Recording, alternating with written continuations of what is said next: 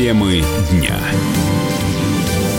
Вы слушаете радио «Комсомольская правда» в студии Игорь Измайлов. Минздрав назвал сроки создания экспресс-теста на коронавирус нового типа. Как заявил замминистра здравоохранения Олег Салагай, тест появится уже в феврале. И сделает его Центр стратегического планирования и управления медико-биологическими рисками здоровья Минздрава. Тем временем Роспотребнадзор не исключил возможность завоза в Россию нового, вот этого неприятного во всех смыслах коронавируса. Однако вероятность распространения, говорят, низкая. В ведомстве добавили, что ежегодно более полутора миллионов китайцев приезжает в нашу страну, но примерно столько же и наших сограждан посещает Китай. Генетическая структура вируса уже известна. Главная опасность в том, что он может передаваться, все-таки может передаваться от человека к человеку воздушно-капельным и контактным путем, пояснили в Роспотребнадзоре. По последним данным, жертвами заболевания стали уже четверо. Все они жители Китая. Директор Института медицинской паразитологии, тропических и трансмиссивных заболеваний Сеченовского университета университета Александр Лукашов отмечает, что уровень опасности в нашей стране пока остается невысоким. С одной стороны, на данный момент ситуация не так опасна, потому что передача вируса от человека к человеку, по всей видимости, не очень эффективная. Хотя, э, по всей видимости, она есть. С другой стороны, большая настороженность систем здравоохранения связана с историей вспышки атипичной пневмонии 15 э, лет назад, когда вот также в Китае возник новый коронавирус, который сначала распространялся медленно, потом быстрее-быстрее, и в результате погибло около 800 человек по всему миру. На сегодняшний день большая часть заболевших связана с э, городом Ухань, который находится на границе с Россией, то есть закрывать границу на Дальнем Востоке или нет, это, наверное, не вполне очевидно. Попадание вируса в Россию возможно через любой аэропорт, в том числе и в Москве, и в Санкт-Петербурге. Такой фактор тоже есть. Но в целом число посетителей, э, число туристов из Китая у нас все-таки ниже, чем во многих других странах. Пока что вирус попал только в три страны, насколько я знаю. Это Япония, Таиланд, Южная Корея. Случаев вторичной передачи в этих странах также, насколько я знаю, пока не зафиксировано. Поэтому уровень опасности все-таки пока остается невысоким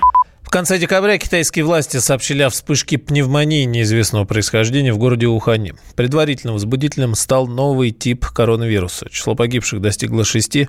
227 человек находятся в больницах, сообщил мэр Ухани. В Роспотребнадзоре сообщают, что во всех аэропортах России проверяют пассажиров, прилетевших из Китая. Больше всего их на Дальнем Востоке. О том, какая обстановка сейчас в регионе, расскажет корреспондент «Комсомольской правды» во Владивостоке Александра Шапенко. Медицинский осмотр присутствует, но градусники, конечно, никому не ставят. Это происходит э, с помощью приборов, э, которые дистанционно измеряют температуру тела.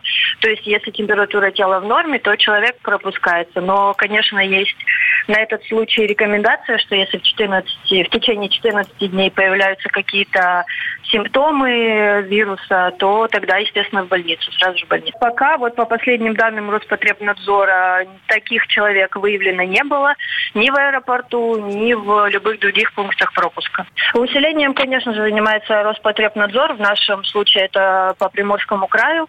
Они выделяют оборудование, выделяют специалистов, которые смотрят, отсматривают людей на предмет вот как раз-таки этого опасного вируса. Пока к нам он не проник. Глава Всемирного профсоюза врачей, израильский медик Леонид Эйдельман предупредил, что в условиях глобального мира опасность распространения нового злобного коронавируса очень высока. Главная опасность таких вирусов заключается в отсутствии специфического лечения, поэтому Тут важно не допустить распространения болезни, сообщает РИА Новости, приводит РИА Новости слова медика. В Соединенных Штатах уже начали разработку своей вакцины от этого коронавируса, но, правда, говорят, что клинические исследования могут занять несколько месяцев, а там уж как пойдет. Всемирная организация здравоохранения срочно созывает совещание по ситуации с этим вирусом. Юрист считает, что отделавшаяся штрафом за хранение наркотиков Наталья Бочкарева заслуживает более сурового вообще говоря, наказания. Как рассказал радио «Комсомольская правда» Александр Трещев, перед законом все должны быть равны. Он предположил, что приговор актрисе может вызвать волну недовольств.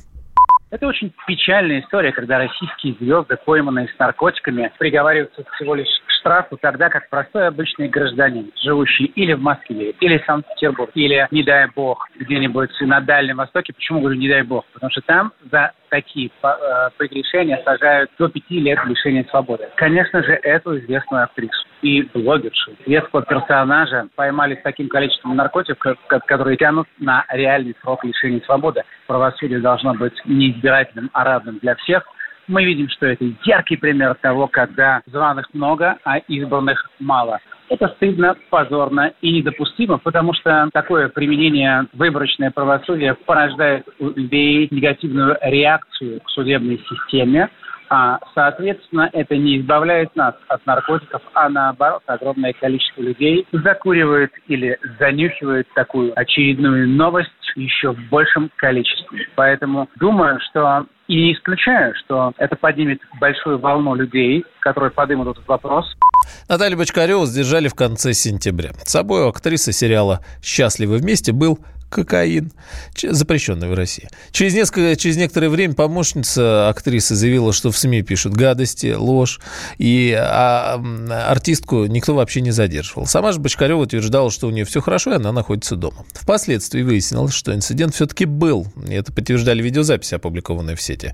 Уголовное дело расследовали по первой части статьи о незаконном обороте наркотиков. Актрисе грозило до трех лет колонии. Но следствие попросил суд закрыть дело, назначить штраф. Так было бывает.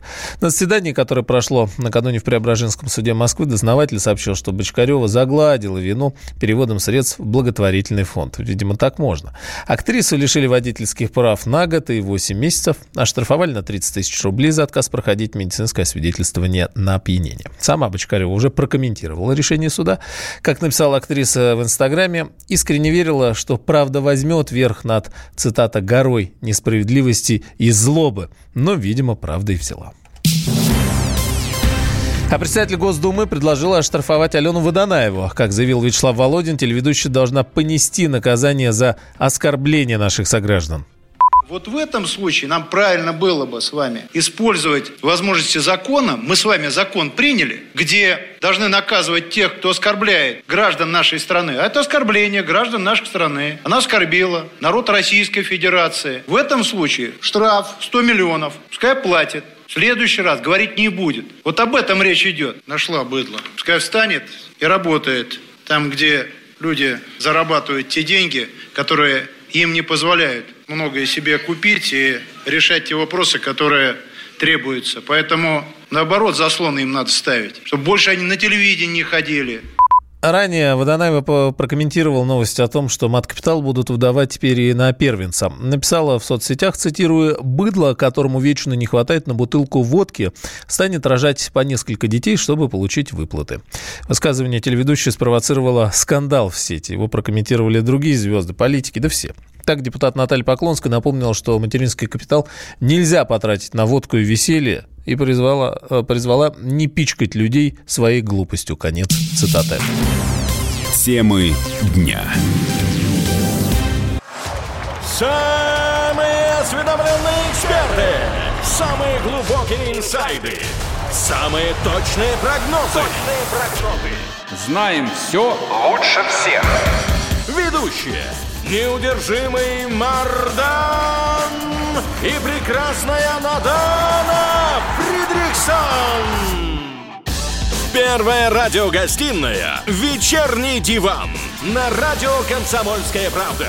Два часа горячего эфира ежедневно по будням в 6 вечера по Москве.